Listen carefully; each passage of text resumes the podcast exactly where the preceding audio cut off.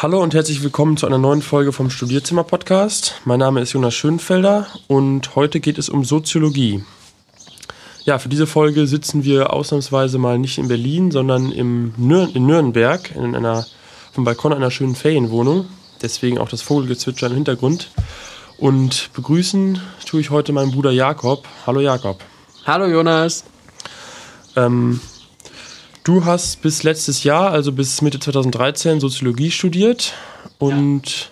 meine erste Frage wäre zum Einstieg, wie bist du darauf gekommen, Soziologie zu studieren?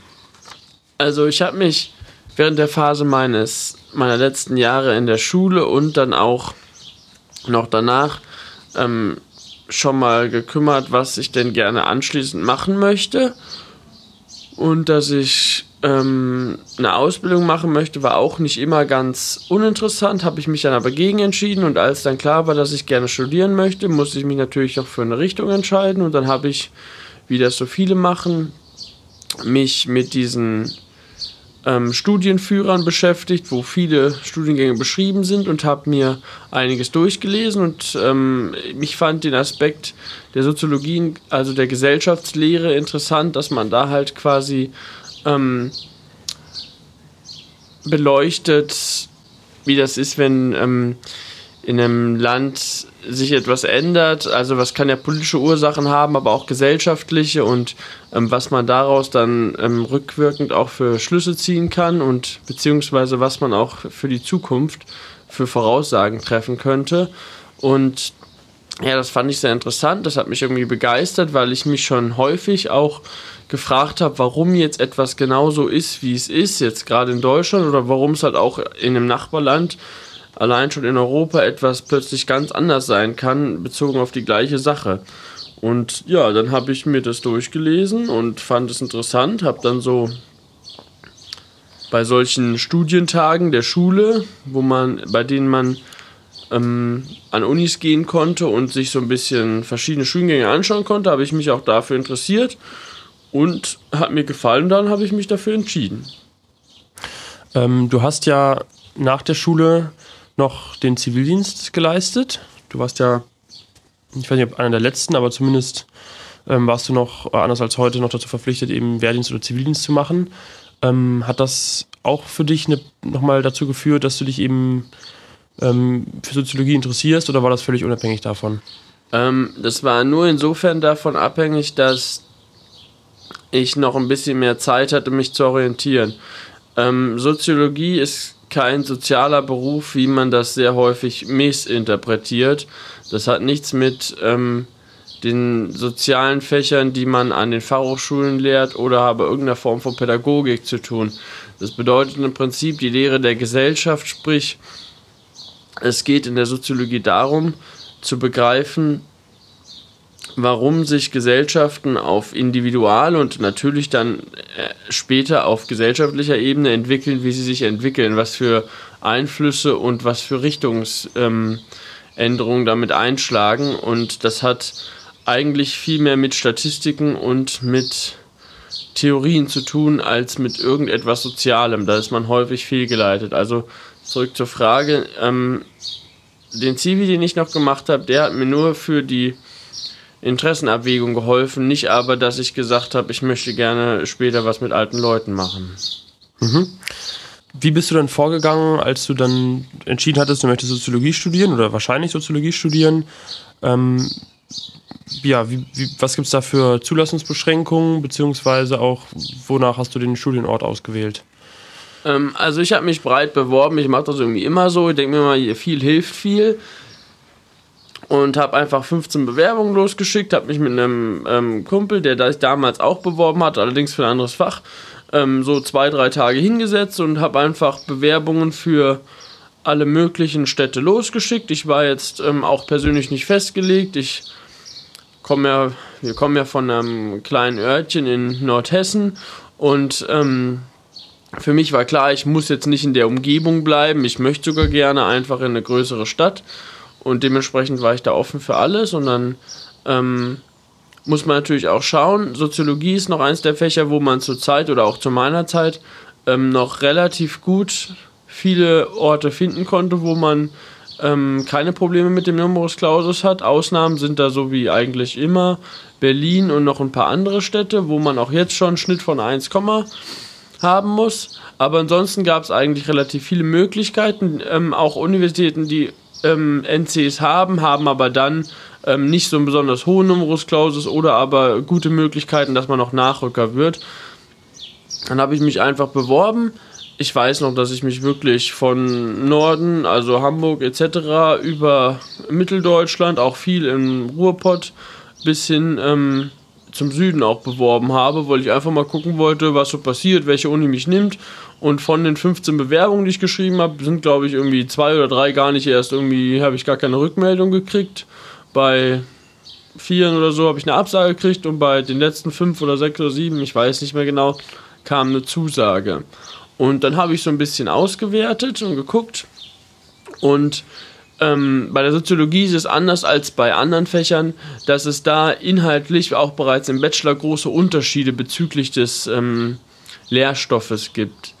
Und deswegen ist es da schon ratsam, wenn man sich ein bisschen auch guckt, in welche Richtung möchte ich vielleicht später gehen, für was interessiere ich mich besonders und dass man dann auch vielleicht ein bisschen danach seine Wahl trifft und nicht nur, dass einem die oder die Stadt besonders gut gefällt. Also die Stadt muss man auch schön finden, aber es ist, glaube ich, in einem, so einem Fach auch ganz gut, wenn man sich mit der Richtung, die dort gelehrt wird, gut anfreunden kann. Und so war es bei mir, dass ich an sich Bielefeld interessant fand. Ähm, allerdings war das von vornherein so, dass dort Schwerpunkt theoretisch auf dem Herrn Luhmann liegt und ähm, das ist ein Systemtheoretiker in der Soziologie, den man auf jeden Fall gehört haben muss und egal in welcher Stadt wahrscheinlich auch ähm, zumindest am Rande durchnehmen wird. Allerdings schwerpunktmäßig war das dann doch, also wäre das dann doch für mich relativ viel gewesen, weil das äh, für mein Verständnis immer sehr, sehr kompliziert und auch einfach schwer zugänglich war. Und ich weiß noch, dass an dem Tag, an dem ich eigentlich mal nach Bielefeld fahren wollte und mir das anschauen wollte, dann auch die Zusage für Göttingen kam. Und Göttingen hatte mir von vornherein gefallen, gilt als Studentenstadt, ist nicht zu groß, nicht zu klein, man kann dort alle Wege mit dem Fahrrad machen. Und es ist auch ähm, in der Mitte Deutschlands, sprich man erreicht von dort aus, wenn man mal irgendwo hin möchte, auch jeden sehr gut. Und dann habe ich mich entschlossen, einfach an dem Tag nicht nach Bielefeld, sondern nach Göttingen zu fahren. Und ähm, dann habe ich mir alles angeschaut. Ich war von dem Campus, also Göttingen hat noch einen Campus in der, in der Mitte der Stadt, wo quasi die Theologie, die Sozialwissenschaften, die Geisteswissenschaften an sich, die Wirtschaftswissenschaften, Rechtswissenschaften, einige Teile der Pädagogik, der Naturwissenschaften auf einem gemeinsamen Campus sind, wodurch man auch einfach ganz viel ähm, Austausch über die Studien, über das eigene Studienfach hinaus hat und ja, die Innenstadt gefiel mir super und dann habe ich mich entschieden, mich einfach dort einzuschreiben. Gut. Ähm, Göttingen, du hast eben schon angesprochen, gilt als Studentenstadt, hat ja meines Wissens etwa 25.000 Studenten auf die verschiedenen äh, Unis und Fachhochschulen dort verteilt. Ähm, ja, wie, was kann man in Göttingen so als Student machen, beziehungsweise wie fühlt sich das an? Vielleicht auch im Vergleich zu ähm, anderen Städten, in denen du warst. Kannst du da irgendwie eine besondere Charakteristik von Göttingen beschreiben? Also Göttingen ist ganz sicher eine Studentenstadt. Ähm, das merkt man auf jeden Fall daran, dass Bars und Diskotheken und Clubs auf Studierende ausgelegt sind. Da ist nicht der Hauptfeiertag an einem Freitag oder an einem Samstag, sondern man geht selbstverständlich vom Montag bis Donnerstag feiern, weil auch einige Studierende einfach am Wochenende entweder nach Hause fahren oder halt andere Sachen wie Arbeiten oder Lernen zu tun haben. Ähm, daran merkt man es ganz häufig, dass in Städten halt auch auf Studierende irgendwie Acht gegeben wird. Und ähm, ja, du hast richtig gesagt, Göttingen hat ungefähr 25.000 Studierende. Darunter ist der größte Teil gefasst in der Universität, in der Georg-August-Universität, an der auch ich studiert habe. Oder ähm, dann gibt es noch zusätzlich die private Fachhochschule und noch eine Hochschule für angewandte Wissenschaft und Kunst. Die machen aber beide nur einen sehr kleinen Teil aus. Mhm. Ja, also was für mich so für Göttingen immer sehr exemplarisch war, dass das auch eine politisch geprägte Stadt ist. Also viele der bekannten Politiker ähm, kommen aus Göttingen. Göttingen war immer schon so ein Pflaster, wo viele Studenten auch politisch aktiv waren. Also beispielsweise unser Altkanzler Gerhard Schröder hat dort studiert, Jürgen Trittin hat seinen Wahlkreis sogar in der Nähe von Göttingen, hat auch dort studiert, um nur ein paar zu nennen. Die Liste ist ziemlich lang. Und ähm, das merkt man auch an dem, an dem Flair in der Stadt. Also dort ähm, ist doch vieles häufig politisch interessiert und ähm, da gibt es ganz häufig an den Wochenenden gibt es dann Demonstrationen oder so. Und auch so merkt man, dass ähm, häufig an der Universität Leute Zettel verteilen, um irgendeine Meinung auszu auszubilden, dass es ähm, hier und da mal ähm, ja, Plakate, Transparente ausgehangen werden und man immer so leicht auf jeden Fall sich mit der Thematiken, die zurzeit in der Welt äh, vorkommen, irgendwie auseinandergesetzt sieht.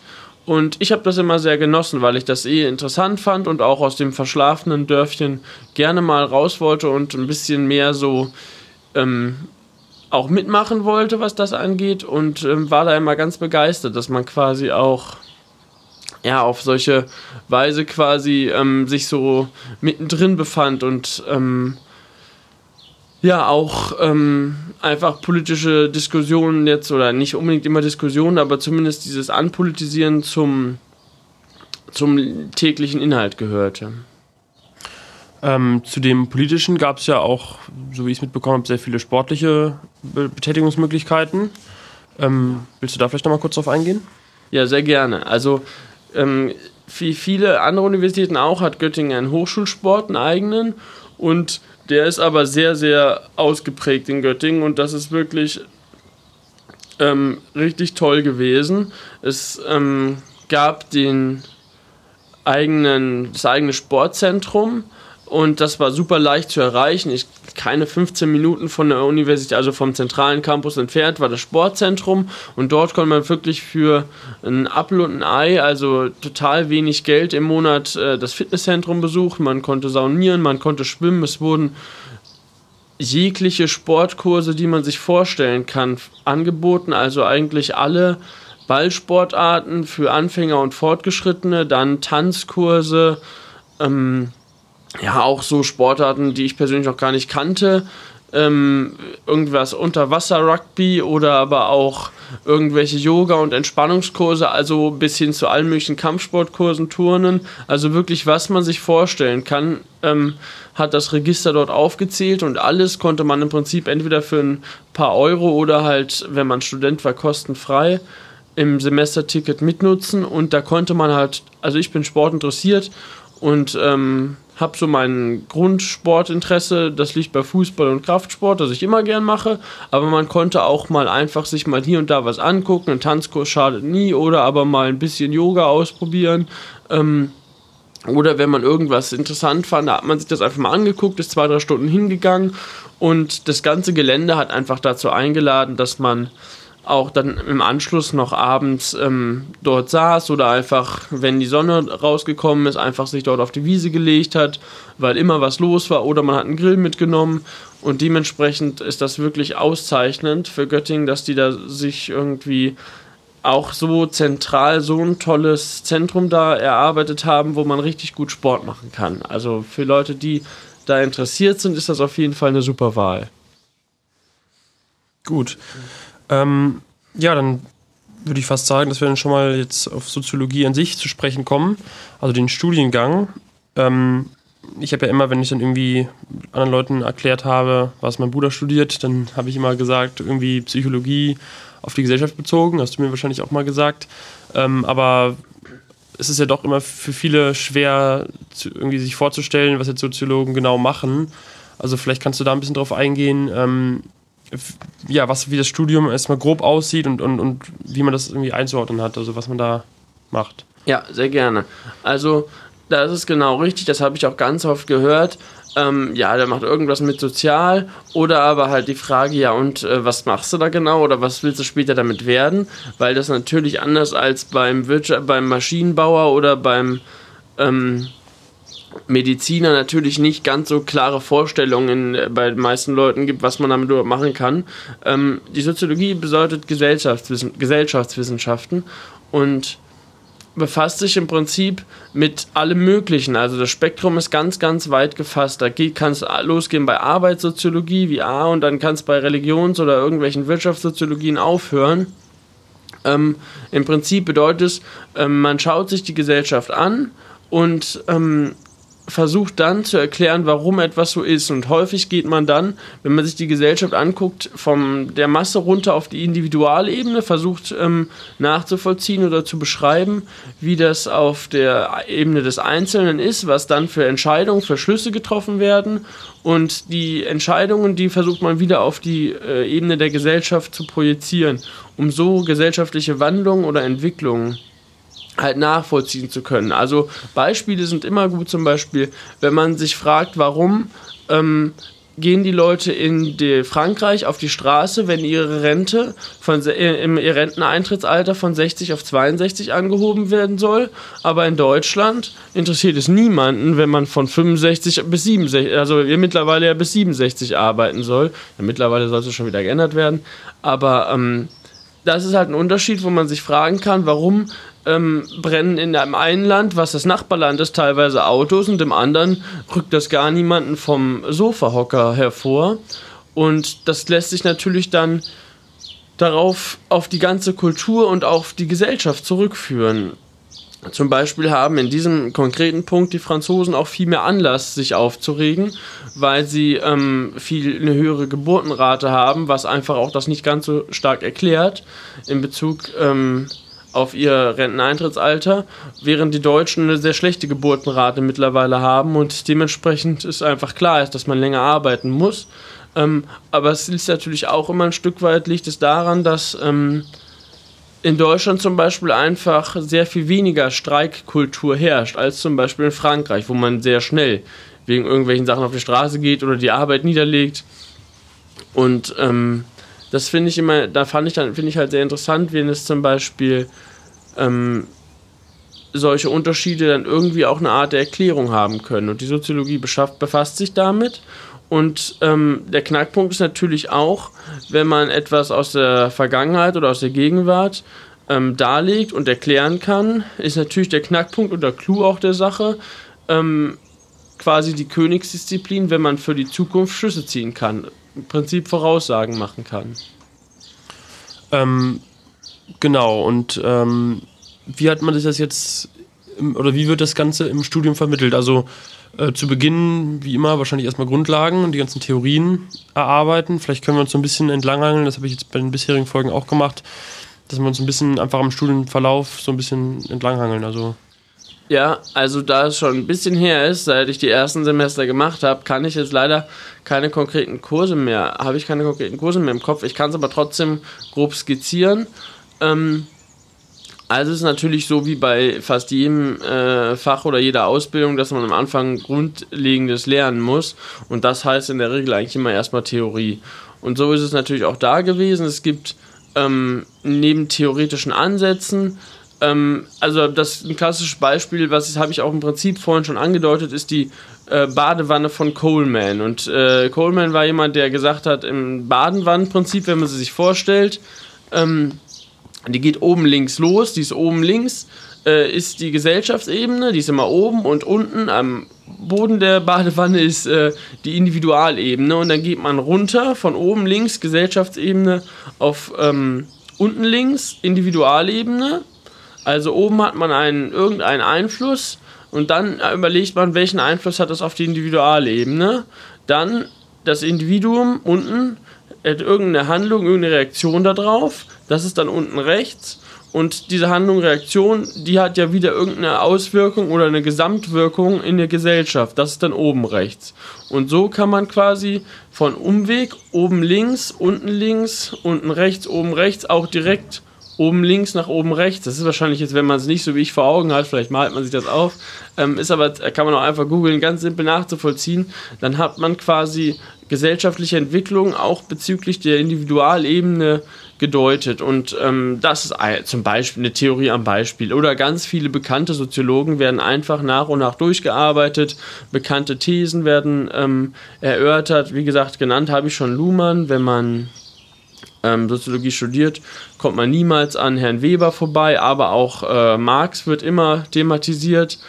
Ähm, und das ist der Grundstoff und den muss man bestimmt zwei Semester machen.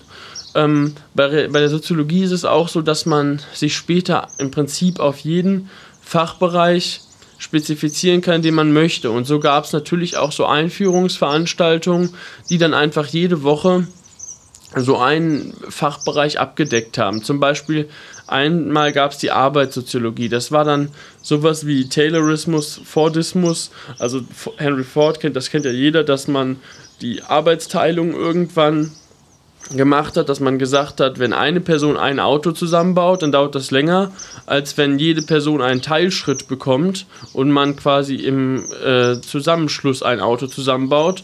Und das ist ja Fließbandarbeit quasi der ersten Stunde.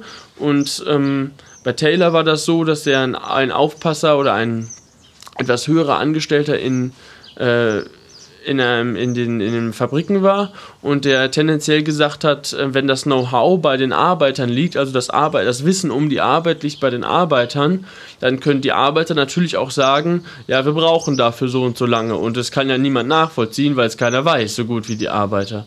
Wenn aber das Wissen bei den Fabrikleitern liegt und die Arbeiter quasi das Wissen von dem bekommen oder die einzelnen Arbeitsschritte bekommen, dann ist quasi die Machtverteilung eine andere. Das klingt jetzt erstmal irgendwie ziemlich negativ.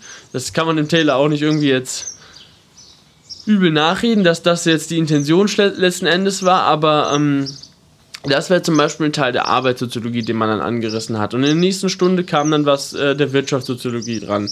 Und ähm, im Anschluss meinetwegen etwas über ähm, die politische Soziologie oder die Religionssoziologie. Also Religionssoziologie zum Beispiel den Begriff der Säkularisierung, dass man einfach die Trennung von Staat und Kirche bespricht die ja in ganz vielen Ländern ganz, ganz unterschiedlich gehandhabt wird. In Deutschland besteht sie ja auf dem Papier, aber dennoch äh, werden evangelische oder katholische Krankenhäuser zum Beispiel von dem Staat finanziert, aber trotzdem in kirchlicher Hand gelassen.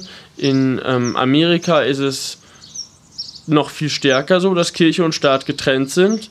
Dennoch hat man aber auf gesellschaftlicher Ebene häufig kaum eine Chance, richtig ähm, teilzuhaben, wenn man sich nicht zu Gott bekennt. Also ein Präsident käme, könnte niemals auf die Idee kommen, irgendwie zu sagen, er glaube nicht an Gott, weil das einfach immer noch 40% der Amerikaner verschrecken würde, auch wenn die ein sehr, sehr viel stärker säkularisiertes Gesellschaftssystem haben. Und da kann man auch in Europa halt sehr starke Unterschiede erkennen. Ja, und so wurde, wird halt ähm, zu Beginn halt sehr viel äh, Theorien durchgesprochen, beziehungsweise ähm, Soziologen besprochen, sodass man so, ein, so eine Gesamt, also eine Gesamtübersicht ist schwierig zu sagen, aber dass man auf jeden Fall eine gute Einsicht, eine gute Einsicht bekommen hat.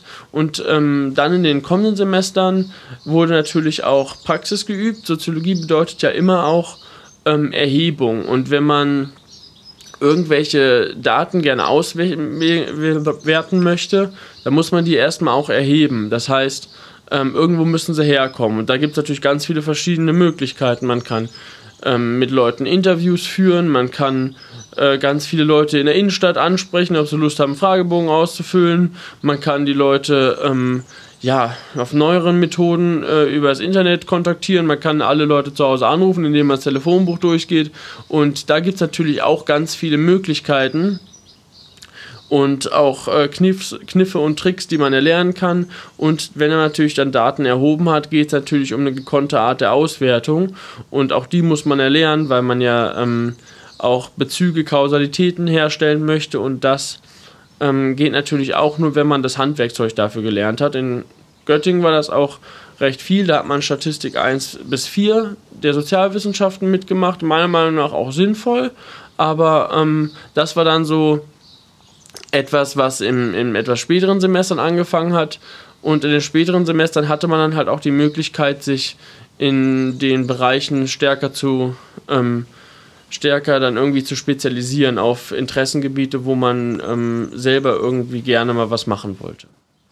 Ähm, das Thema Datenerhebung und Statistik finde ich eigentlich auch nochmal ganz interessant. Äh, vielleicht können wir da nochmal drauf eingehen. Du hast ja gerade schon die beiden Möglichkeiten, zum Beispiel bei der Daten oder die großen Möglichkeiten, wenn ich es jetzt mal so richtig verstehe, bei der Datenerhebung genannt, nämlich einmal dieses individuelle und also dass man ein Interview mit einer Person führt oder eben auf die Massen bezogen, da gibt es ja sicherlich auch Fachbegriffe. Ähm, ja. Vielleicht kannst du Nennt sich qualitative und quantitative genau. Sozialforschung. Ähm, Genau, wird in, in Göttingen beides äh, auf jeden Fall gut gelehrt. Ist auch immer so ein bisschen, äh, nicht, dass kein Streit oder keine Uneinigkeit dazwischen, aber ähm, Vertreter der qualitativen, also der einzelnen Befragung, wo man sagt, ein, ein einzelnes Interview ähm, einer Person, einer betroffenen Person, die kann auch schon einen Gesamteinblick oder einen über ein bestimmtes ähm, Genre, über einen bestimmten Teil der Gesellschaft, kann das auch schon Rückschlüsse führen lassen. Oder aber es gibt dann die quantitative Soziologie, wo gesagt wird, ähm, wenn ich einfach eine Massenumfrage mache, dann habe ich auch demzufolge die ähm, das nachhaltigste Ergebnis quasi. Kann man jetzt auf jeden Fall für beides sehr gute Argumente finden und ähm, am sinnvollsten ist, wenn man sich einfach selber nach einer Recherche oder nach einem Einblick äh, Gedanken macht, was man für die sinnvollere Methode hält. Aber genau, die beiden Möglichkeiten gibt es. Und zur Datenerhebung an sich, also da hat man einfach verschiedene Sachen gelernt. Ähm, zum Beispiel, wenn man sich ein Telefonbuch nimmt und das in einer Excel-Tabelle hat und man geht das nicht nach Namen geordnet durch, sondern ordnet das in der Excel-Tabelle einfach mal nach Nummern. Dann wird einem auffallen, dass man häufig einfach die, die Vorwahl weggenommen, die Nummern einfach so vergeben wurden, irgendwann mal, dass sie von oben nach unten einfach in äh, aufsteigender Reihenfolge passen. Und dann fällt einem immer wieder auf, dass. Ähm, einfach hier und da Lücken sind. Und das bedeutet aber nichts anderes, als dass in diesen Lücken, ähm, die nicht im Telefonbuch stehen, auch die Nummern irgendwann mal vergeben wurden, nur aber an Leute, die einfach nicht im Telefonbuch stehen möchten. Und so kann man auch relativ schnell quasi rausfinden, welche Nummern wahrscheinlich vergeben werden sein. Und äh, man weiß natürlich keinen Namen dazu, aber kann trotzdem mal anrufen und fragen, ob die nicht auch Lust haben, an einer Befragung mitzumachen. Ähm, Aber warum wäre das jetzt in diesem konkreten Fall wichtig? Weil man sozusagen davon ausgeht, dass diese Gruppe, die nicht im Personen, äh, die im Telefonbuch nicht stehen möchte, dass die anders bei der Umfrage aussieht. Genau. Also genau, tendenziell ist das auch nur eine Form. Natürlich muss man das überhaupt nicht und kann man auch andere Formen wählen. Aber ähm, ein großes Problem ist, ähm, häufig, dass man ja, wenn man eine, eine, repräsentative Umfrage machen will, ganz viele Anforderungen erfüllen muss. Und ich kann natürlich nicht mich irgendwo hinstellen, ähm, sagen wir mal vor ein Altenheim, befragen dann 50 Leute und die haben alle, im Schnitt sind die über 75. Dann ist das ja nicht repräsentativ für irgendeine Form der Gesellschaft. Das ist nicht mal repräsentativ für den Wohnort oder repräsentativ für die Straße wahrscheinlich, weil ich natürlich keinen Gesellschaftsdurchschnitt habe. Und ähm, so muss ich bei einer repräsentativen Umfrage ganz viele Voraussetzungen erfüllen, von jung und alt, weiblich, männlich, dann auch noch äh, bezogen auf die in Anführungsstrichen soziale Schicht, beziehungsweise die, die, die, das, die, die Arbeitsplätze, die Einkünfte, Ost- und Westverteilung, wenn es jetzt bezogen auf ganz Deutschland ist. Und ähm, da spielen natürlich auch solche Faktoren eine Rolle mit, ähm, wie kann ich dann auch einen Teil der Menschen erreichen, die tendenziell sich sowas eher verschließen, weil ja auch die vielleicht in sich eine andere Meinung haben könnten als Leute, die offen und gerne für jedes Art von Interview zu bereitstehen oder jeden Fragebogen ausfüllen. Auch zwischen diesen Leuten werden sich wahrscheinlich Unterschiede finden lassen und deswegen ist es auch spannend oder wichtig, ähm, um einen Gesamteindruck zu bekommen, halt versuchen, dass man so viel wie möglich Eindrücke mitnimmt. Und bei sowas kann das dann Sinn machen. Ähm, und solche Umfragen und auch solche Interviews habt ihr ja auch selbst geführt. Ähm, also als Studenten. Und weißt du noch etwa, wann das losging? Ja, ja. Also ich würde sagen, so ab dem dritten Semester. Ähm, man hat dann halt, wie gesagt, diese ähm, qualitative Form der Sozialforschung betrieben. Das heißt, man hat zu einem bestimmten Thema, ich muss überlegen, ich weiß gar nicht mehr, was mein Thema damals war. Doch, mein Thema, das weiß ich doch noch. Das war, ähm, da ging es um ähm, ausländische Studierende. Und da hat man sich, also im Bereich der qualitativen Sozialforschung, hat man sich dann eine Person gesucht, die man, ähm, das konnten jetzt ganz alte Leute sein, die man, die schon bereits vor 30 Jahren studiert hatten, oder halt gerade derzeit Studierende, so wie man selbst. Und die hat man dann äh, um ein Interview nach bestimmten Methoden und Regelungen ähm, gebeten. Das konnte auch ziemlich lang und ziemlich ausführlich ausfallen. Und äh, mit denen hat man ein Interview geführt und hat das dann natürlich noch sehr umfassend nachbereitet. Ähm, andererseits hat man natürlich auch ähm, in der quantitativen Sozialforschung eine These aufgestellt ähm, angeboten haben sich dann natürlich Thesen, die was mit Studierenden zu tun haben, weil dann hatte man seine Zielgruppe direkt vor Ort und konnte einfach am Campus äh, Leute bitten, ähm, Fragebogen auszufüllen.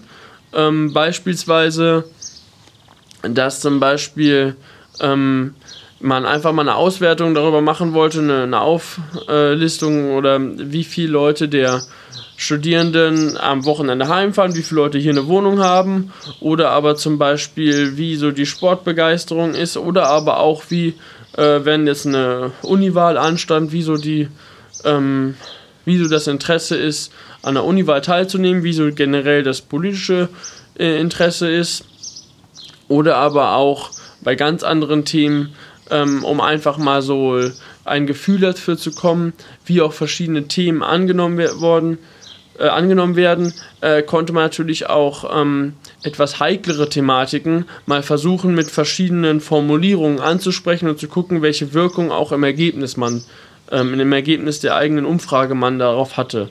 Also beispielsweise ähm, ist, wenn man von einer Abtreibung redet, wenn man von einer Abtreibung redet, ist das ein sehr harter Begriff, während man auch den Begriff Schwangerschaftsabbruch wählen kann, was vielleicht in der Umfrage dann auch eine andere Tendenz oder ein anderes Ergebnis zur Folge haben kann. Und auch sowas konnte man dann mal probieren. Das waren immer einzelne Kurse, die ich glaube immer so vier Credits gaben, sprich eine durchschnittliche Punktzahl. Also man braucht ja im Bachelorstudium 180 davon und dementsprechend, ähm, das ging so, ich, im dritten Semester würde ich sagen, los und das war immer eine eine tolle Möglichkeit, sich auch zurechtzufinden und auch zu schauen, was man persönlich interessanter findet und in welche Richtung man sich vielleicht ähm, später begeben möchte. Ähm, genau, und jetzt haben wir sozusagen die Datenerhebung so ein bisschen ähm, ähm, ja, besprochen, wie das funktioniert. Dann kommt eben die Auswertung und dafür ist natürlich Statistik äh, vonnöten. Du hast schon gesagt, Statistik 1 bis 4 hattet ihr dann ähm, als Kurse ja, was sind das für Anforderungen, was macht man da? Also, beziehungsweise man, kann, man kennt es ja eigentlich schon aus der Schule wahrscheinlich, Wahrscheinlichkeitsrechnung ist es ja ganz genau. Ähm, aber was für Mathekenntnisse sind da erforderlich? Wie war also, das für dich? Ich war in der Schule kein besonders äh, guter äh, Mathe-Schüler und äh, das ist auch überhaupt keine Voraussetzung dafür. Man sagt ja auch häufig, Leute, die in der Schule nicht gut in Mathe waren, die sind gut in Statistik. Ähm, das ist auch, wie gesagt, nur ein Teil. Das ist nicht der Teil, den man unbedingt ähm, in der Soziologie beherrschen muss. Dafür gibt es ja auch Computerprogramme heutzutage. Ähm, das ist auch ein Teil, den man sich der Logik halber einfach erschließen kann. Wenn ich aus einer, ähm, aus einer Schüssel, wo fünf Kugeln drin sind, davon sind vier rot und eine schwarz, wenn ich dann die schwarze gern habe mit dem ersten Zug, dann ist es relativ logisch, wie die Wahrscheinlichkeit dafür ist. Und ähm, genauso ist es in dem Prinzip in der Soziologie bei der Statistik auch aufgebaut gewesen, dass man mit simplen Dingen anfängt und das dann natürlich dann ein bisschen ähm, verkompliziert mit der Zeit. Aber das waren alles Sachen, die man auch in Bezug auf die Sozialwissenschaften an vielen anschaulichen Beispielen erörtert hat und ähm, was also auf jeden Fall jetzt nicht ähm, irgendwie ein großes mathematisches irgendwie Gehirn dafür erfordert, sondern das konnte man sich sehr gut aneignen. Und dadurch, dass man einfach auch diese Interesse hatte oder ich immer noch habe, ähm, dass man auch verstehen möchte, wie man so Dinge angeht, ist es natürlich auch ähm, auch sinnvoll, weil man ja auch ähm, Lust darauf hat, die das zu verstehen, wenn man dann weiß, aha, und das kann ich dann theoretisch für meine Sache, die ich in einem anderen Kurs gerade mache, kann ich das auch mal anwenden und dementsprechend war das jetzt kein großes Hindernis oder keine besonders schwere Hürde, weswegen man sich irgendwie Sorgen machen müsste. Gut. Du hast ja auch, das haben wir bisher noch gar nicht erwähnt, ähm, als Nebenfach äh, Psychologie gehabt. Ähm, ja, vielleicht können wir da nochmal drauf eingehen. Ähm, auch, war das denn eigentlich ein Doppelbachelor? Nee, das war. Nee, also es ist so. Ähm, wie es an anderen Universitäten ist, weiß ich nicht genau. Ähm, ich glaube aber ähnlich. Und zwar kann man in Göttingen Soziologie als Mono-Bachelor, also in Anführungsstrichen Einfach-Bachelor, oder als ähm, Doppelbachelor, also Mehrfach-Bachelor äh, machen. Und ähm, das bedeutet im Prinzip, dass man bei einem Doppelbachelor hat man zwei Studiengänge, die man kombiniert. Also wie vorhin schon angerissen, braucht man für einen Bachelorabschluss 180 ECTS-Punkte, also Credits. Und die sind bei einem Doppelbachelor einfach verteilt, dass man sagt, ähm, pro Fach sind das dann irgendwie 60 oder 70. Und dann hat man noch eine Bachelorarbeit, die schreibt man nur in einem. Und dann hat man noch so ein paar Optionalbereich und Tralala-Sachen. Und ähm, bei einem Einfach-Bachelor hat man ähm, im Unterschied dazu den höheren, also den, den größeren Bereich der 180 Credits auf der Soziologie. Da waren es, glaube ich, paar 90 Credits, also über die Hälfte waren wirklich nur Soziologie plus dann noch die Bachelorarbeit, die man natürlich dann in Soziologie geschrieben hat. Und dann hatte man noch ein Nebenfach. Das war quasi auch ein zweites Fach, aber nicht in dem Umfang, weil es eben nur das Nebenfach ist. Und in der Soziologie in ähm, Göttingen, da gab es die Möglichkeit, ziemlich viele verschiedene Nebenfächer zu wählen. Also man konnte auch wirklich ähm, aus dem Bereich wie Sport wählen oder aus anderen ähm, sozialwissenschaftlichen Fächern wie Ethnologie ähm, man konnte aber auch zum Beispiel Geschichte nehmen. Man konnte auch Wirtschaft nehmen aus dem äh, wirtschaftswissenschaftlichen Fakultätsbereich. Ich habe mich damals für Wirtschafts- und Sozialpsychologie entschieden. Das ist ähm, aus dem psychologischen Fachbereich gewesen. Und weil das ähm, für mich so die interessanteste Zusatzkomponente darstellte. Also Geschichte fand ich auch noch spannend, weil das, wie gesagt, einfach ganz wichtig ist, wenn man äh, wissen möchte, wie sich etwas entwickeln kann, ist es einfach auch sehr gut zu wissen, wo die Entwicklung herkommt. Aber ähm, in der Psychologie fand ich es einfach spannend, quasi ähm, das, was man in der Soziologie häufig auf der gesellschaftlichen Ebene, die Entwicklung ähm, versucht zu erklären und zu deuten, dass man dann einfach auch auf einer individuellen Ebene ähm, noch Kausalitäten quasi ähm, sich anschauen kann, weil man, weil man dort ähm, häufig dann auch nochmal die Individualentscheidungen, die ja von die ja von den Personen oder von den Menschen im Land oder in der Gesellschaft getroffen werden, ähm, auch natürlich noch besser deuten und verstehen kann, wenn man ähm, sich auf dieser Ebene auch noch interessiert oder sich auch noch weiterbildet auf dieser Ebene. Genau, und dann habe ich, wie gesagt, Wirtschafts- und Sozialpsychologie gemacht und ähm, das Nebenfach ist halt anders als das Hauptfach nicht so umfangreich. Das waren, glaube ich, 45 Credits oder so. Und ähm, das hat man in den ersten vier Semestern hat man das dann gemacht. Dann hatte man quasi pro Semester, ich glaube, so drei oder vier Veranstaltungen Soziologie und zwei Veranstaltungen, manchmal ein bisschen mehr, manchmal ein bisschen weniger, noch vom Nebenfach. Genau. Okay. Ähm, wenn man jetzt Soziologie bis zum Bachelor studiert hat, wie du es jetzt gemacht hast, dann hat man ja entweder die Möglichkeit, logischerweise einen Master zu machen, wie es ja in den meisten Fächern möglich ist. Ähm, man kann natürlich auch direkt arbeiten. Und das Spannende jetzt finde ich erstmal, was, also wo kommt man denn als Soziologe unter? Zum, also ich weiß, dass es in der freien Wirtschaft geht, dass es auch ähm, in der Forschung geht, aber vielleicht kannst du mal so ein paar konkrete Beispiele nennen, wo man dann ja. arbeiten kann.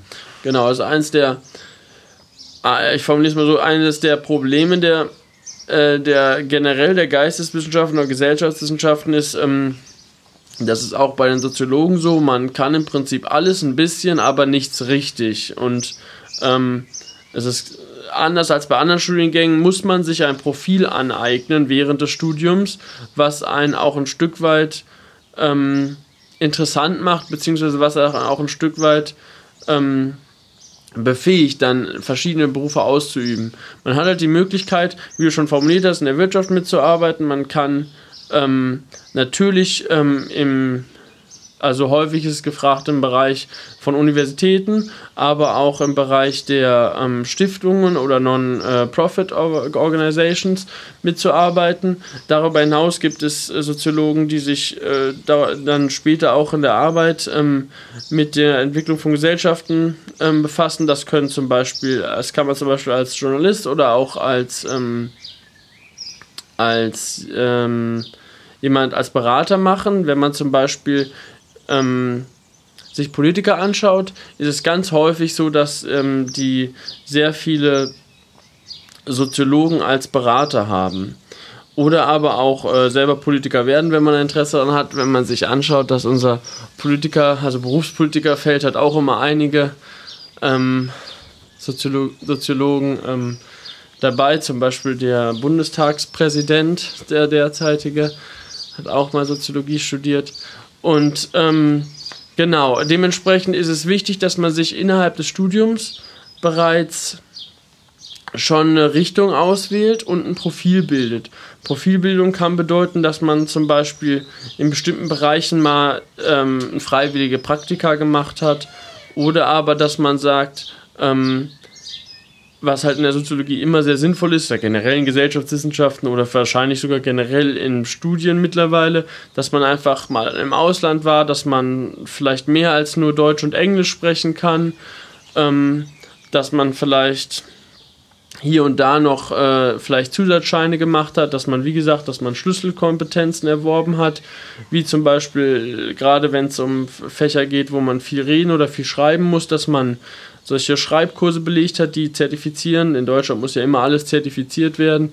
Dass man äh, besondere Kenntnisse über das Verfassen von Artikeln hat, dass man, wie gesagt, Sprachkurse belegt hat, die ähm, zertifizieren, dass man gute Kenntnisse über verschiedene Sprachen hat, sodass man quasi ähm, ein gutes, ein gutes Rundumpaket von Spezifikationen aufweisen kann später, um dann auch in der gewünschten Branche arbeiten zu können.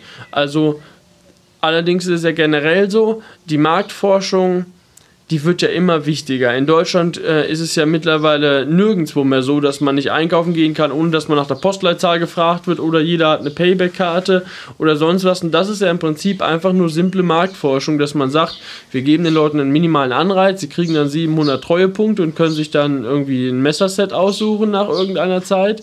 Aber dafür geben sie uns quasi die Information, was sie wann, wo, wie gekauft haben und am besten noch auch ein paar Informationen über sich selbst, die man dann freiwillig eintragen darf, ob man weiblich oder männlich ist, gegebenenfalls noch das Alter und äh, wenn der Postleitzahl klar ist, dann weißt du auch, wo du wohnst, zumindest in welchem Stadtteil. Und ähm, das wird ja immer mehr gemacht und das geht ja bis dahin, dass man die Leute, den Leuten 37 Handcremes vorführt und die dann mal testen lässt ähm, und fragt, welche ist jetzt ein bisschen weicher und sie sie mir dann mit Adjektiven zusammenführen oder assoziieren lässt, auf die man selber nie gekommen wäre, aber ähm, dieses Segment der Marktforschung, das ist ja bei weitem noch nicht ausgeschöpft. Und auch da ist dann für Soziologen die Möglichkeit quasi, ähm, sich beruflich zu betätigen, wenn da natürlich Interesse besteht. Ähm, natürlich auch auf staatlicher Basis, also wie gesagt schon, fünf, ich glaube ungefähr 15% der Abschlüsse, also der Leute, die die Abschlüsse machen, ähm, die bleiben auch direkt an der Universität, also werden wissenschaftliche Mitarbeiter und gegebenenfalls irgendwann mal Professoren. Und ansonsten ist natürlich auch die Möglichkeit, im Staatsdienst zu bleiben. Zum Beispiel, ähm, wenn man beim Bundesamt für Statistik arbeiten möchte. Das ja zum Beispiel auch immer diese ähm, großen Surveys, also großen Erhebungen äh, in Deutschland vornimmt oder generell zum Beispiel ähm, die Wahlumfragen, die von dem, die man im Stern oder im Spiegel liest, das sind auch alles zum Beispiel Arbeiten, die von Soziologen gemacht werden können. Okay. Ähm, ich weiß nicht, ob es auch noch auf dem ja?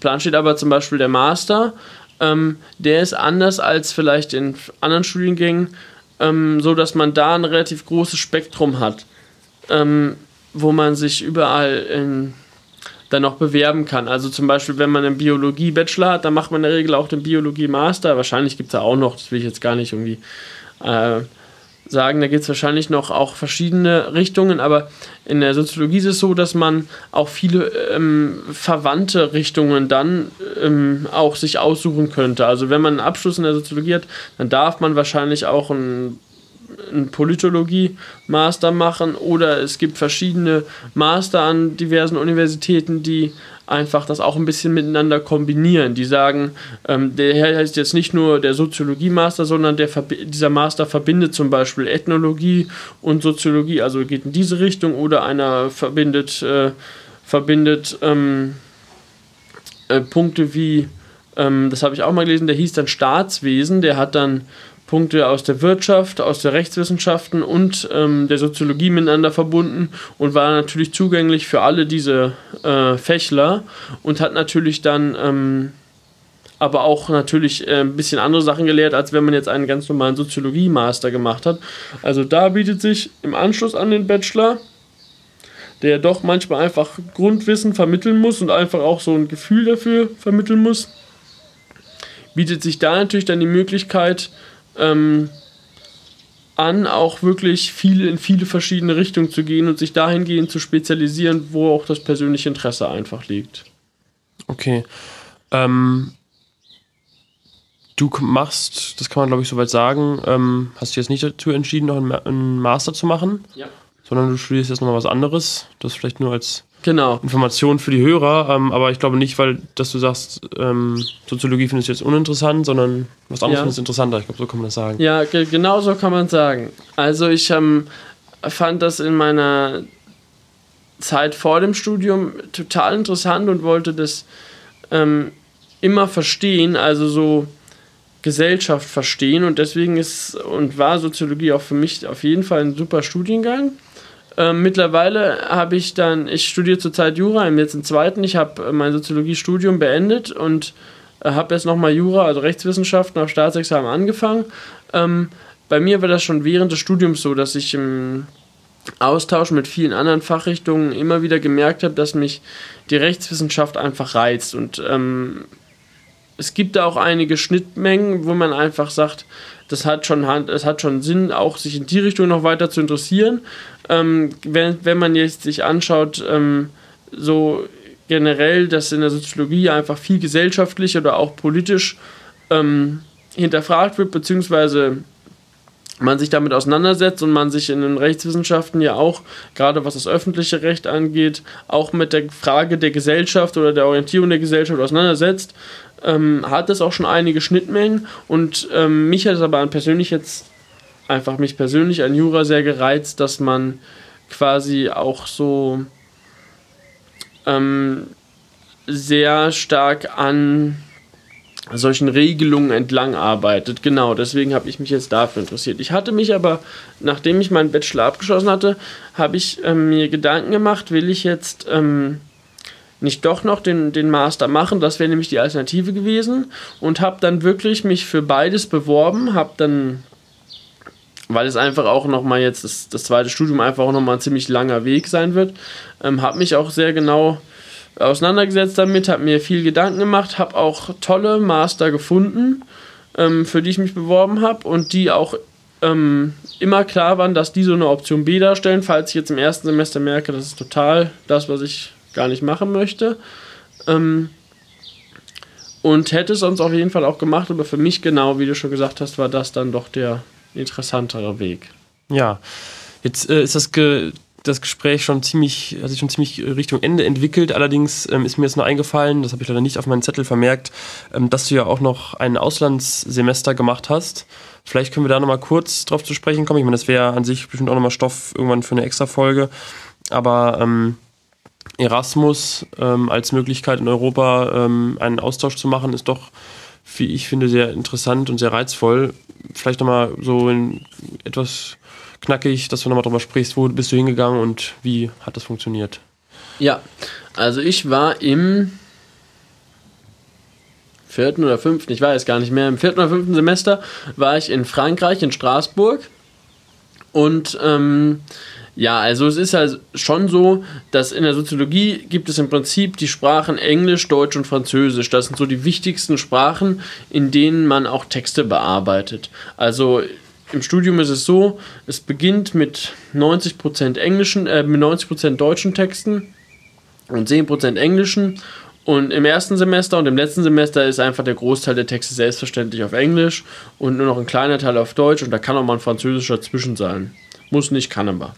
Ähm, und dementsprechend kann man sich schon darauf einstellen, dass man einfach Fremdsprachen, also gerade Englisch, das muss man einfach drauf haben. Das ist aber, denke ich mal, in fast, ist eigentlich in fast allen ähm, Studiengängen mittlerweile so ist auch in der Physik so, wenn dann jetzt eine, eine Studie, die da irgendwie rauskommt, ähm, die wird nur auf Englisch verteilt, dann kann man auch schlecht sagen, Entschuldigung, Herr Professor, ich hätte die gerne auf Deutsch, sondern dann hat man damit einfach zu leben und auch die durchzuarbeiten. Und ähm, gerade in der Soziologie ist einfach auch super, wenn man ähm, sowas vorweisen kann. Ich habe ja schon davon gesprochen, wenn man sich selber so ein, ein bisschen spezialisiert und auch so ein Stück weit ähm, aufzeigt, dass man im Ausland war, dass man die Sprachen beherrscht, dann hat das immer auf jeden Fall einige Vorteile. Und ähm, Für mich war es aber größtenteils einfach das Interesse, weil man kaum noch mal so toll die Chance bekommt wie im Studium, einfach noch mal ein bisschen was zu sehen und auch nicht nur in einem Pauschalurlaub oder in einem drei Wochen Urlaub ein anderes Land zu bereisen, sondern einfach mal für eine längere Zeit auch dort zu leben. Und ähm, ja, dann weiß ich noch, ähm, Erasmus ist ja die größte Tausch, äh, wie sagt man, Austauschbörse oder so für Studierende. Äh, innerhalb Europas ist das, ähm, wo ganz viele Hochschulen, auch Göttingen und ich denke auch fast jede andere deutsche Hochschule, ähm, verschiedene Tauschstädte hat, also Universitätsstädte im Ausland, wo dann quasi verschiedene Studierende echt tolle Möglichkeiten bekommen, mit relativ wenig, also relativ wenig Aufwand, ähm, andere Länder und halt andere Städte zu besuchen und da eine Zeit lang zu studieren. Das geht damit los, deswegen sage ich relativ einfach, dass man halt einfach die Möglichkeit bekommt, ähm, dass auch die Vorlesungen, die man dort besucht, anerkannt werden, angerechnet werden. Dieser, den Begriff habe ich vorhin schon mal genannt, ECTS, das sind diese europäischen Credit Points irgendwas. Ähm, also sagt einfach Credits, aber das ist halt toll, dass die halt in ganz Europa verschiedenen Kurse, die angeboten werden, wenn man da ein Pendantstück an der eigenen Uni zu findet und da sind die Professoren eigentlich gnädig und legen auch etwas, was vielleicht nicht unbedingt das gleiche ist, aber so ähnlich aus, sodass man auch die Möglichkeit hat im Studium auch trotzdem voranzukommen, auch wenn man im Ausland ein bisschen was macht. Und genau, das geht darüber auch hinaus, dass man ähm, auch Hilfe bei der Wohnungssuche bzw. Wohnheimsuche bekommt und auch ein Stück weit äh, bevorzugt wird, weil die einfach Plätze, so und so viele Plätze prozentual frei halten für ausländische Studierende und natürlich auch sowas wie so eine kleine Orientierungsphase zu Beginn der Anreise, also wenn man an die Stadt kommt, bekommt, dass man ein bisschen sich zurechtfindet, dass man schon mal erste Leute kennengelernt hat und ähm, ja, auf jeden Fall einen guten Einstieg bekommt. Und bei mir war das damals so, das weiß ich noch, da hat eine Freundin immer wieder davon gesprochen, dass sie gerne noch mal ins Ausland gehen würde. Und ich fand es eigentlich auch immer gut, aber hatte mich jetzt auch noch nicht so richtig auseinandergesetzt. Und dann meinte sie ja, sie bewirbt sich dort und dort für. Und dann habe ich mich einfach in der Liste, wo man sich bewerben konnte, auch einfach eingetragen und habe meine erste und zweite und Drittwahl genannt. Und ähm, die Erstwahl war Frankreich, Straßburg. Und danach hatte ich noch zwei schwedische Städte, hätte ich auch spannend gefunden, wäre ich auch gerne hingegangen. Das wären halt viel englischlastiger geworden. Aber dann, ähm, genau, wurde man aufgefordert, so, so ein Motivations- oder Bewerbungsschreiben aufzusetzen, so anderthalb, eineinhalb oder zwei DIN A4 Seiten habe ich geschrieben und habe ich die da eingeschickt. Und war das dann schon in Französisch, das Motivationsschreiben? Nee, nee das war auf Deutsch. Also es war wirklich, also es war total einfach. Also es war, ich saß dann, ich weiß noch, ich saß an einem Freitag äh, Mittag, da hatte ich nicht so viel zu tun, saß ich im Bett und habe ähm, das einfach formuliert, so zwei, drei Stündchen, habe ich mir ein bisschen Gedanken gemacht, warum ich so gerne hin möchte. Und dann habe ich das auch hingeschickt und dann habe ich meine Erstwahl bekommen und ähm, auch meine Kommilitonen hat es bekommen. Also ich weiß nicht, ob wir nicht so viele Bewerber waren oder ob wir es einfach ganz gut gemacht hatten. Auf jeden Fall war es kein Problem. Wir hatten den Platz und wenn man das über Erasmus bekommt, jeder hat ja das Recht, überall hinzugehen einfach, aber über Erasmus bekommt man halt so ein in Anführungsstrichen Stipendium, was zumindest 170 Euro oder roundabout 170 Euro im Monat an Zuschuss bedeutet. Und im Ausland ist alles schon mal ein bisschen teurer, auch besonders, weil man einfach alle möglichen Umstände finanzieren muss. Ähm, und nicht jeder kann auch so schnell seine Wohnung oder sein Zimmer untervermieten oder kann das irgendwie kurzfristig aufgeben oder sonst, sonst etwas. Und dementsprechend ist das schon ganz toll, wenn man da so eine kleine finanzielle Zusatzspritze bekommt.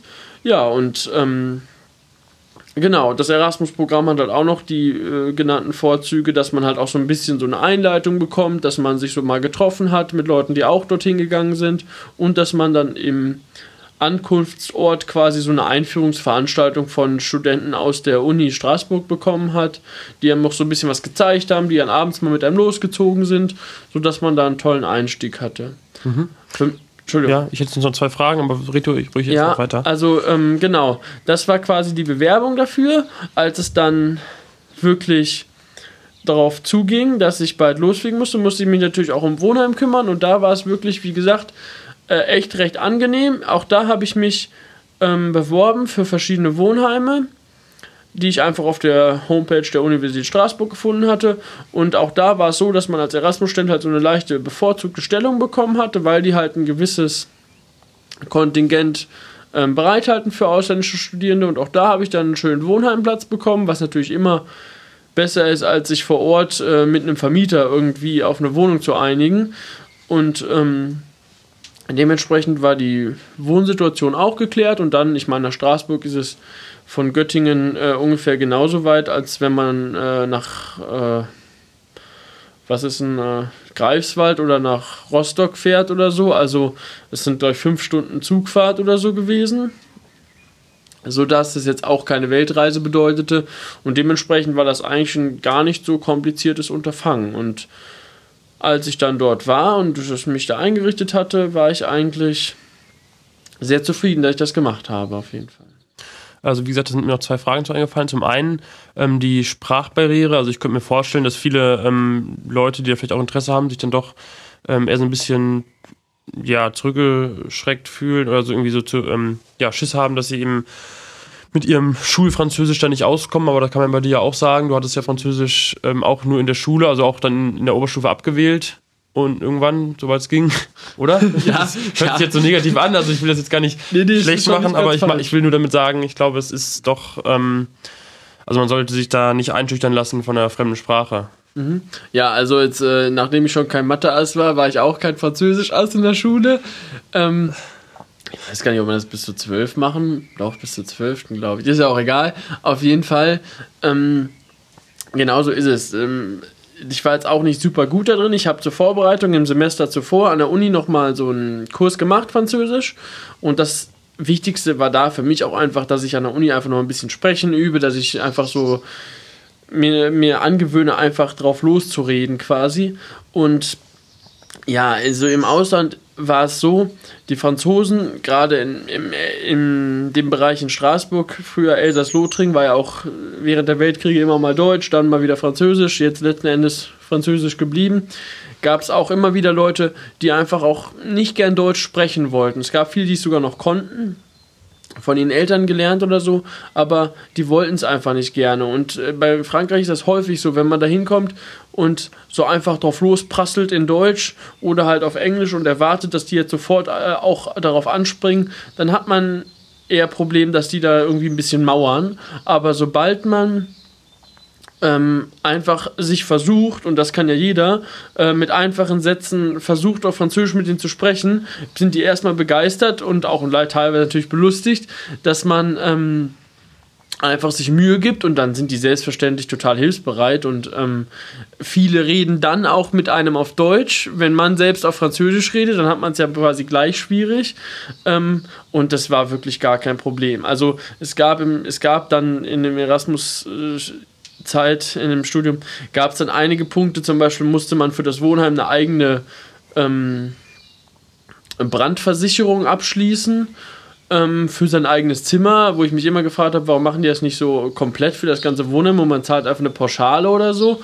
Aber auch da. Oder ich musste für den Hochschulsport, musste ich, ähm, das ist dann in, in der Uni Straßburg so gewesen, da musste ich nochmal zu einem Hausarzt und musste mir die Bescheinigung holen, dass ich für den Hochschulsport halt geeignet bin. Und das sind alles Sachen, natürlich, wenn man zu einer Versicherung geht oder zu einem Arzt, man sitzt ja immer und weiß nicht genau, was man sagen soll, aber das ist alles auch kein Problem. Also man lernt ruckzuck und man ähm, bekommt auch immer Hilfestellung. Der, da ist es immer irgendwie möglich, dass man sich dann verständigt und äh, dass der Wortschatz und auch die, die Möglichkeiten, wie man so in Gespräche reingeht, das übt man ja dadurch auch jeden Tag und man lernt es dadurch ganz schnell und ähm, im Nachhinein kann ich das trotz so kleiner Hindernisse, die auch mal genervt haben, wirklich jedem empfehlen, weil es einfach für einen persönlich eine tolle Erfahrung ist und man neben der Sprache und neben dem, dass man eine Kultur kennenlernt, einfach auch für sich lernt, dass man einfach irgendwo hingehen kann, hat nicht viel dabei, kann nicht alles besonders gut, kennt sich nicht zurecht und trotzdem hat man am Ende das Gefühl gehabt, dass man alles gemeistert hat und dass man auch für sich so ein Stück weit merkt, jetzt egal was kommt, egal wo ich vielleicht mal irgendwann in meinem Job versetzt werde oder so, ich krieg das schon irgendwie hin und das ist jetzt kein Hexenwerk oder keine Zauberei, dass ich das irgendwie alles auf die Kette kriege und das ist auf jeden Fall ein schönes Gefühl. Mhm. Eine letzte Bemerkung dazu vielleicht noch. Ähm, also du hast das Regel oder die Regelstudienzeit eines Soziologiestudiums, oder zumindest an der mhm. August-Universität wäre ja sechs Semester. Du hast sieben gebraucht, was sicherlich auch auf dieses Auslandssemester zurückzuführen ist, weil, glaube ich, dann doch nicht alles so hundertprozentig angerechnet ja. wird. Ja. Also das sollte man vielleicht noch mal erwähnen, wenn man jetzt der Typ ist, der unbedingt so schnell wie möglich mhm. fertig sein will, was aus meiner Sicht und vielerlei Sicht vielleicht auch nicht so sinnvoll ist, aber wenn man sehr schnell durchs Studium durchsetzen will, dann ist vielleicht so ein Auslandssemester nicht ja. optimal. Also ähm, ja, zumindest ein anderes. Also das Problem war bei mir, dass in Frankreich gibt es im Prinzip so gut wie gar keine Vorlesungen auf Englisch. Ähm, wenn man nach Holland geht, wenn man nach Schweden geht, sind selbstverständlich fast alles auf Englisch. Und Englisch ist nochmal ganz anders zu meistern, für mich zumindest gewesen, als Französisch. Ähm, also ich habe in Frankreich Statistikvorlesungen besucht. Ich habe dann natürlich für diese Schlüsselbereiche habe ich äh, Vorlesungen besucht, habe Sprachkurse gemacht. Wenn man in Frankreich einen Englischkurs besucht, ist man deutlich besser als die Franzosen. Aber ich habe in Frankreich reine Soziologie-Vorlesungen einfach nicht verstanden. Das lag zum einen daran, dass das, also das ist jetzt nur auf Straßburg bezogen, schon häufig so einem Diktat glich was in an der Göttinger Uni zum Glück ganz, ganz anders war. Viel, viel interaktiver und viel, viel informativer in meinen Augen. Aber das war auch einfach, ich war von der Sprache her, ich konnte mich, kann mich im Alltag gut verständigen. Ich kann im Restaurant ähm, fragen, ob der Stuhl noch frei ist und sonst was. Ähm, aber es fiel mir sehr schwer, wissenschaftliche Texte da einfach so, die halt vorgetragen wurden oder die halt quasi aufgetragen wurden, mitzuschreiben, dem konnte ich einfach nicht folgen und dementsprechend habe ich mich nicht inhaltlich, fachlich auf soziologische Themen da irgendwie äh, konnte ich keine Klausuren mitschreiben, sondern habe halt nur solche Schlüsselkompetenzen und Zusatzbereiche ab, ab abarbeiten können. Entschuldigung. Ähm, genau, dementsprechend habe ich diese vorgegebene Creditzahl nicht erreicht. Ähm, das geht in anderen Studiengängen, habe ich mir schon erklären lassen, oder auch in anderen Städten, wo es vielleicht nicht so französischsprachlastig ist, geht das schon, aber auf jeden Fall hast du recht, dass wenn man ein ganz, ganz äh, geradlinig durchgezogenes Studium haben möchte, dann muss man sich auf jeden Fall überlegen. Aber auch dazu würde ich auch persönlich sagen, dass man sich definitiv die Zeit nehmen sollte.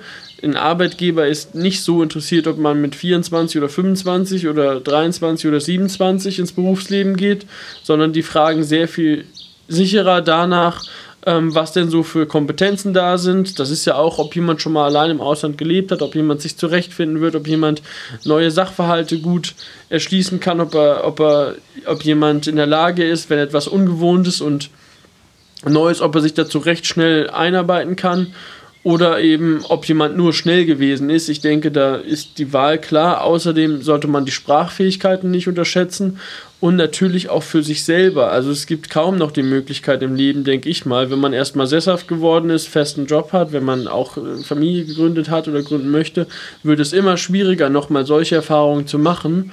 Und ähm, aus diesem Gesichtspunkt kann ich es jedem nur empfehlen, sich mal ein halbes oder ein Jahr darauf einzulassen, weil man dann auf jeden Fall ähm, später was hat, was einfach sehr schwierig nachzuholen ist.